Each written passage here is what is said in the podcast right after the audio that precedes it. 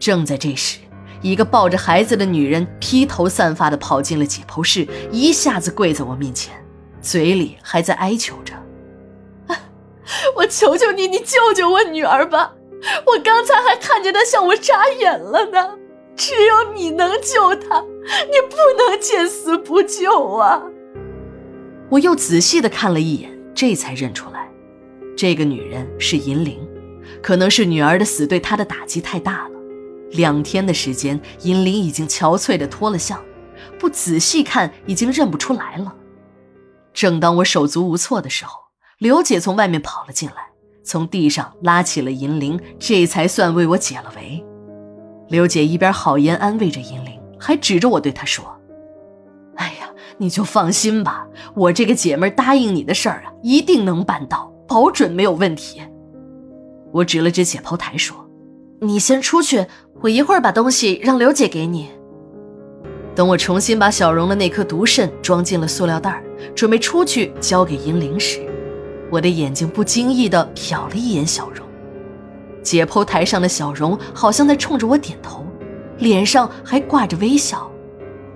我在这个女人的身上吃够了苦头，还好，不出意外的话，小荣的遗体明天上午。就会安排火化，等进了火化炉变成灰烬，这个女人也就会去她应该去的地方，不会再把殡仪馆当成家了。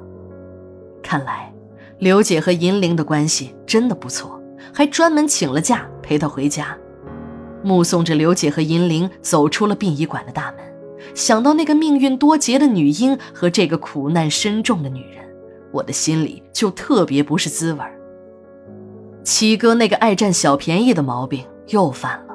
当他吓得脸色发青、一身泥水的找到老王时，这次老王是真急眼了，对着他就是一通数落，把七哥骂了个狗血喷头。事情还要从七哥开始看骨灰堂讲起。这骨灰堂是个有点小油水的地方，比如说，有些个家属会让你给擦一下骨灰盒。当然了，不会让人白干，一次嘛也能给个十块八块的，这算不上受贿。擦骨灰盒也是劳动，那都是按劳取酬，你情我愿的。说开了也不是什么大不了的事儿。王婶没犯病时，不管家属给不给钱，她都会定期挨个的擦一遍，即便是那些无主的盒子，她也一样的对待，不会因为不给钱就任其落满了灰尘。但到了七哥这儿就改了规矩，谁给钱就给谁擦，不给钱呢，想让他白干活门儿都没有。没两天，七哥开始不满足这些十块八块的小钱了。他发现这骨灰架跟商品房差不多，住户都想要好位置，没有好位置的便挖空心思的想办法。骨灰的家属也是这种想法。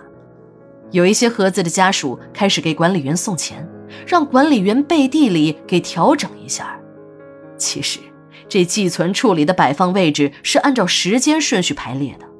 管里面怕这样的事情引出不必要的麻烦，就先将骨灰架排上了序号。管理员呢，只需要按单号寄存就可以了。如果是王婶儿，有人找他调整盒子的位置，他就会把这事情推到管理，让家属去找馆长。家属知道，馆长才没时间理他们呢。这一来二去的，也就没有人再因为这种事儿找他了。寄存处这一换管理员呢，一些家属的心眼儿就又开始活动了，便开始找七哥走后门。七哥还以为是来了发财的机会，没两天半的时间，就又忘记了前两次的教训。好了伤疤忘了疼，只记住了吃，就没记住打。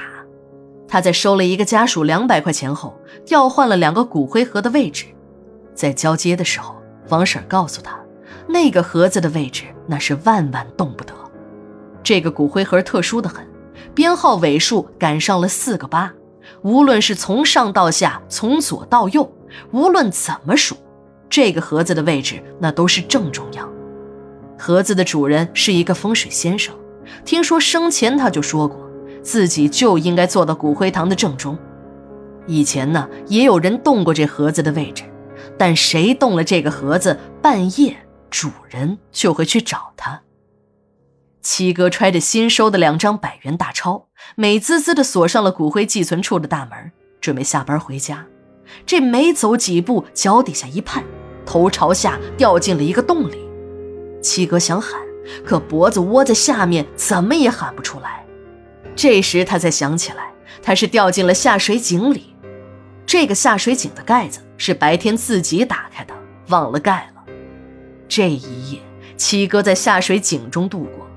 还好，里面的空气还算充足，但这一晚让他知道了什么叫恐怖，什么叫度日如年。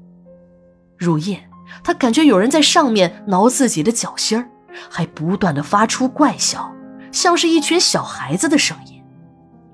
七哥想，这午夜殡仪馆的骨灰堂，除了那上万具死人的骨灰，就是停尸间那边的死人，还有就是那阴森的墓地。哪儿会来什么小孩子呀？想到这儿，他更害怕了。这一定不是人，一定是鬼。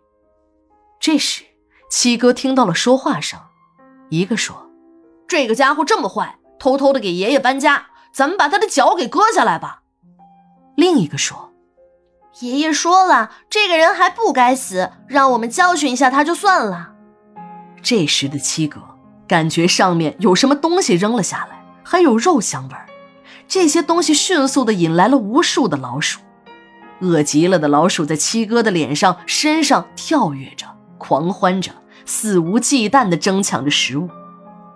直到第二天早晨，人们才发现昏迷在下水井中的七哥。正在老王臭骂七哥时，刘姐和银铃两个人丢了魂似的跑了回来。刘姐结结巴巴地说：“快快快快快报警！”